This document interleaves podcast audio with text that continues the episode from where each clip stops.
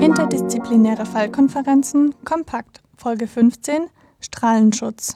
Diese Folge basiert auf einer Vorlesung von Universitätsprofessor Dr. Dr. Kurt Kletter, gehalten am 2. Dezember 2019. Es wird der Fall einer schwangeren Frau behandelt, welche wegen eines Verkehrsunfalls intensivmedizinische Betreuung inklusive einer CT-Untersuchung benötigt. Die Nutzung von ionisierender Strahlung, wie zum Beispiel konventionellem Röntgen, Computertomographie, Angiografie und nuklearmedizinischen Untersuchungen, gehören in der Medizin zu wichtigen Werkzeugen in der Diagnostik. Allgemein gilt im Bereich der Radiologie und Nuklearmedizin der Grundsatz as low as reasonably achievable, auch ALARA-Prinzip genannt einen besonderen Fall stellt dabei die Schwangerschaft dar, da hier der Embryo bzw. Fötus einen essentiellen Faktor in der Entscheidung über die Art der Bildgebung darstellt. Je nach Untersuchungsart wie konventionelles Röntgen, tomografische Verfahren oder nuklearmedizinische Bildgebung und untersuchter Körperregion treten sehr unterschiedliche Strahlendosen auf. Dabei ist darauf zu achten, dass die Strahlendosen möglichst gering gehalten werden, jedoch ohne Verlust an medizinischer Information für die Bildgebung.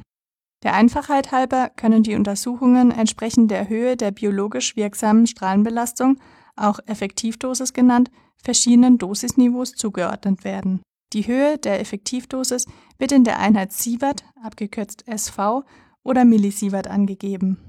Keine Strahlenbelastung und somit kein Dosisniveau entsteht bei einer Magnetresonanztomographie bzw. Ultraschalluntersuchung. Zu einem minimalen Dosisniveau, welches einer Effektivdosis von unter 1 Millisievert entspricht, kommt es zum Beispiel bei einem Thoraxröntgen in zwei Ebenen oder Zahnröntgen. Bildgebende Verfahren wie das Röntgen der Lendenwirbelsäule, die Skelettszintigraphie bzw. ein Schädel-CT haben ein niedriges Dosisniveau mit einer Effektivdosis von 1 bis 5 Millisievert. Zum mittleren Dosisniveau mit einer Effektivdosis von 5 bis 10 Millisievert kommt es beispielsweise bei einem CT-Thorax oder einem CT des Abdomens bzw. Beckens. Von einem hohen Dosisniveau spricht man bei einer Effektivdosis von über 10 Millisievert.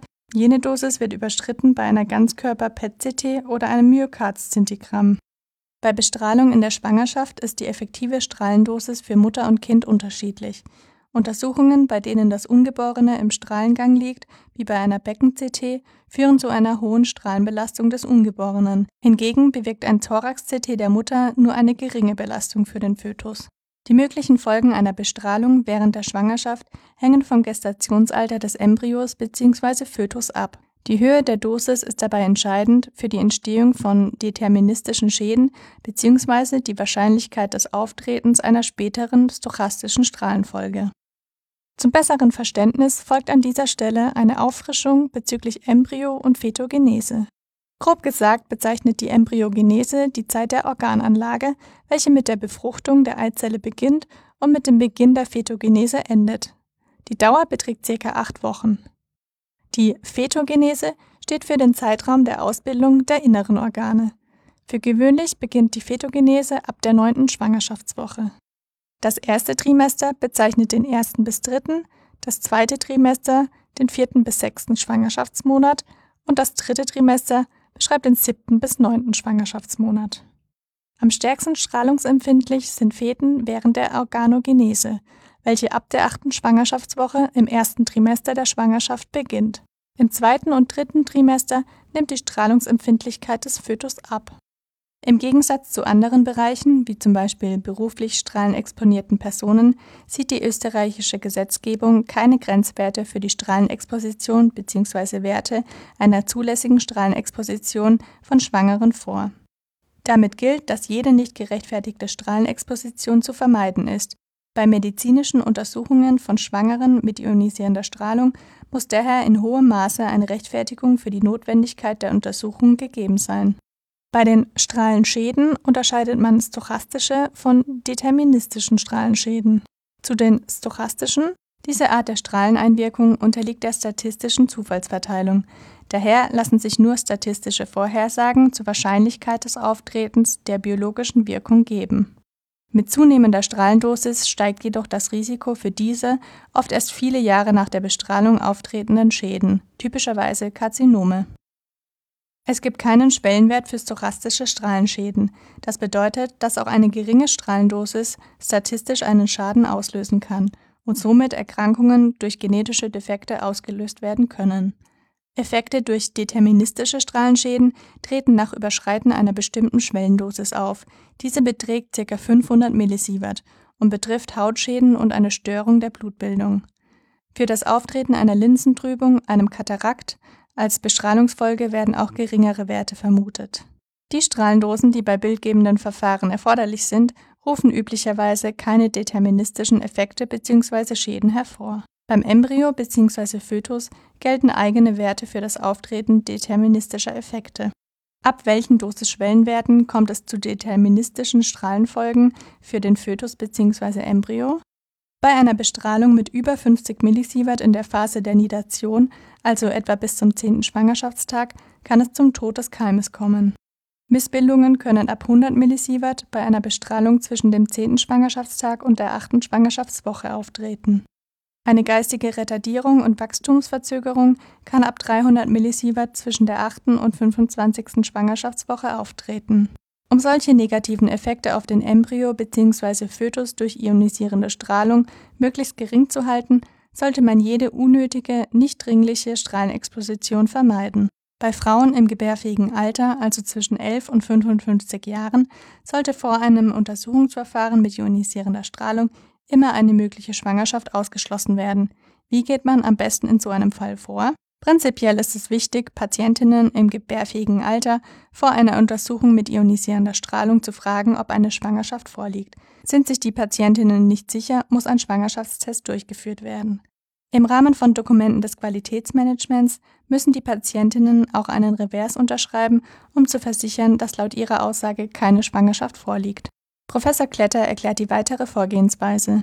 Dann müssen Sie darauf achten, dass die Dringlichkeit der Untersuchung gegeben ist. Sie könnten ja die Untersuchung, wenn sie nicht dringlich ist, auf einen späteren Zeitpunkt verschieben oder Sie können die Untersuchung mit einer Strahlenbelastung eventuell alternativ durch eine solche wie Ultraschall oder MRT ersetzen. Sollte eine Strahlenexposition der Schwangeren unumgänglich sein, so gilt der Satz der doppelten Rechtfertigung. Hierbei muss zusammen mit dem zuweisenden Facharzt bzw. der Fachärztin und dem zuständigen Radiologen bzw. Radiologin übereinstimmend die Untersuchung geprüft und gerechtfertigt werden.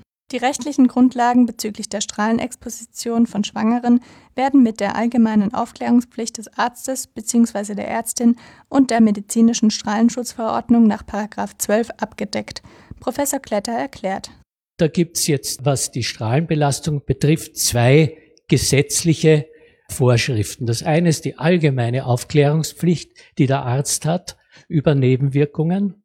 Und das zweite ist, dass auch in der medizinischen Strahlenschutzverordnung eine besondere Aufklärungspflicht besteht, wenn eine Schwangerschaft nicht ausgeschlossen werden kann. Der Überweiser und der Untersucher, beide haben sich vor Durchführung einer Untersuchung mit äh, ionisierender Strahlung bei einer Frau, die noch im gebärfähigen Alter ist, zu erkundigen, ob sie schwanger ist. Und nachdem sozusagen dieses Risiko in der Schwangerschaft besonders hoch eingeschätzt wird, ist dem Gesichtspunkt der Rechtfertigung und äh, der Optimierung einer Untersuchung besondere Aufmerksamkeit zu schenken.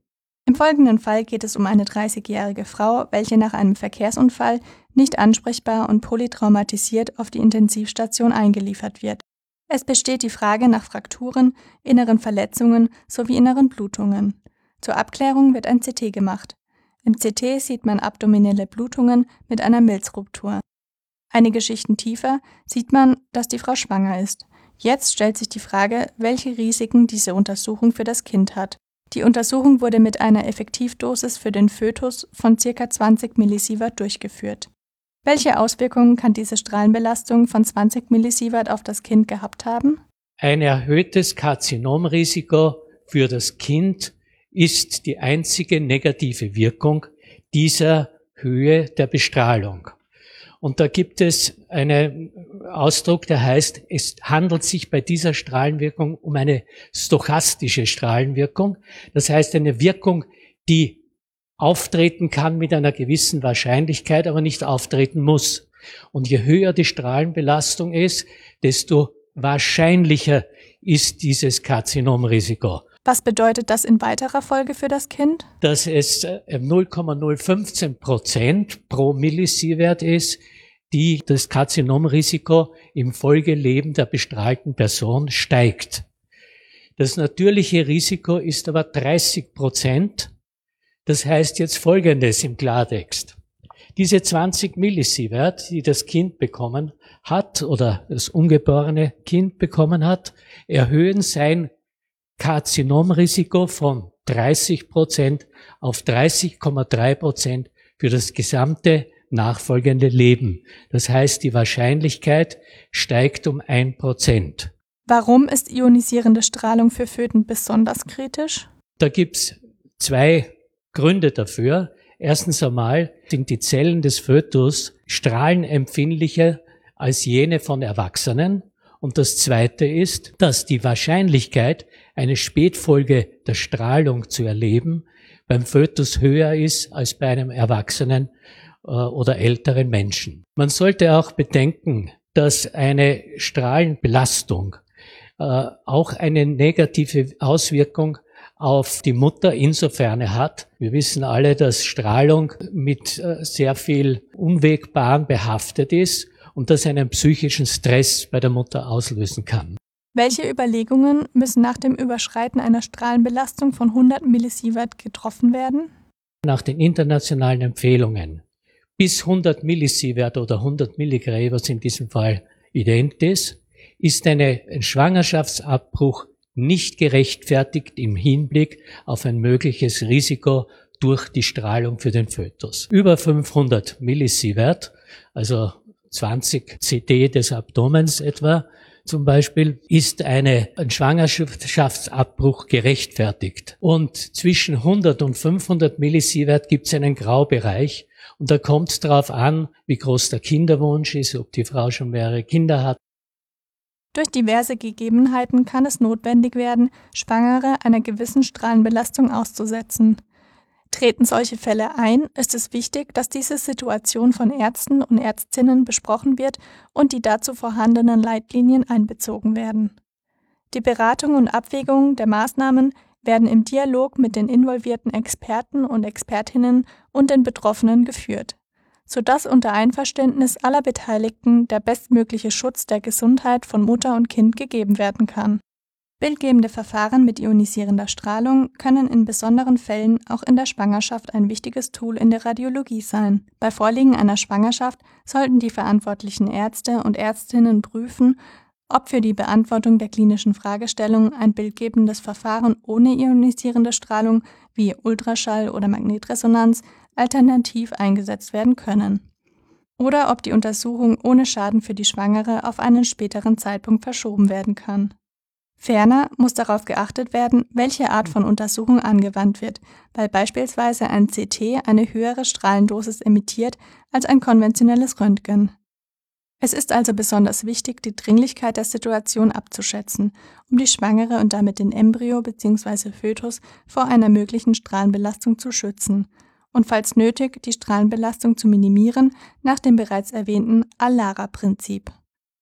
Bei einer radiologischen Untersuchung, bei der der Embryo bzw. Fötus ionisierender Strahlung ausgesetzt ist, ist auch zu beachten, in welchem Gestationsalter sich das Kind befindet, da zu unterschiedlichen Zeitpunkten unterschiedliche Schäden auftreten können.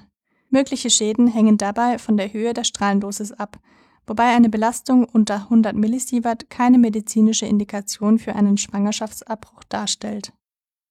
Diese Folge basiert auf einem Vortrag vom 2. Dezember 2019, gehalten von Universitätsprofessor Dr. Dr. Kurt Kletter. Es wurden Themen aus dem Tertial Frauenheilkunde, Block 15 und 16 behandelt. Weiterführende Informationen sind auf der Website podcast.meduniwien.ac.at zu finden. Alle Studierenden im fünften Studienjahr können zur Vertiefung des Wissens ein interaktives Quiz lösen. Der Link zum Quiz findet sich ebenfalls auf der Website und in den Show Notes. Gestaltung und Präsentation Melanie Dorner, Amelie Krüger und Anton Schönfeld.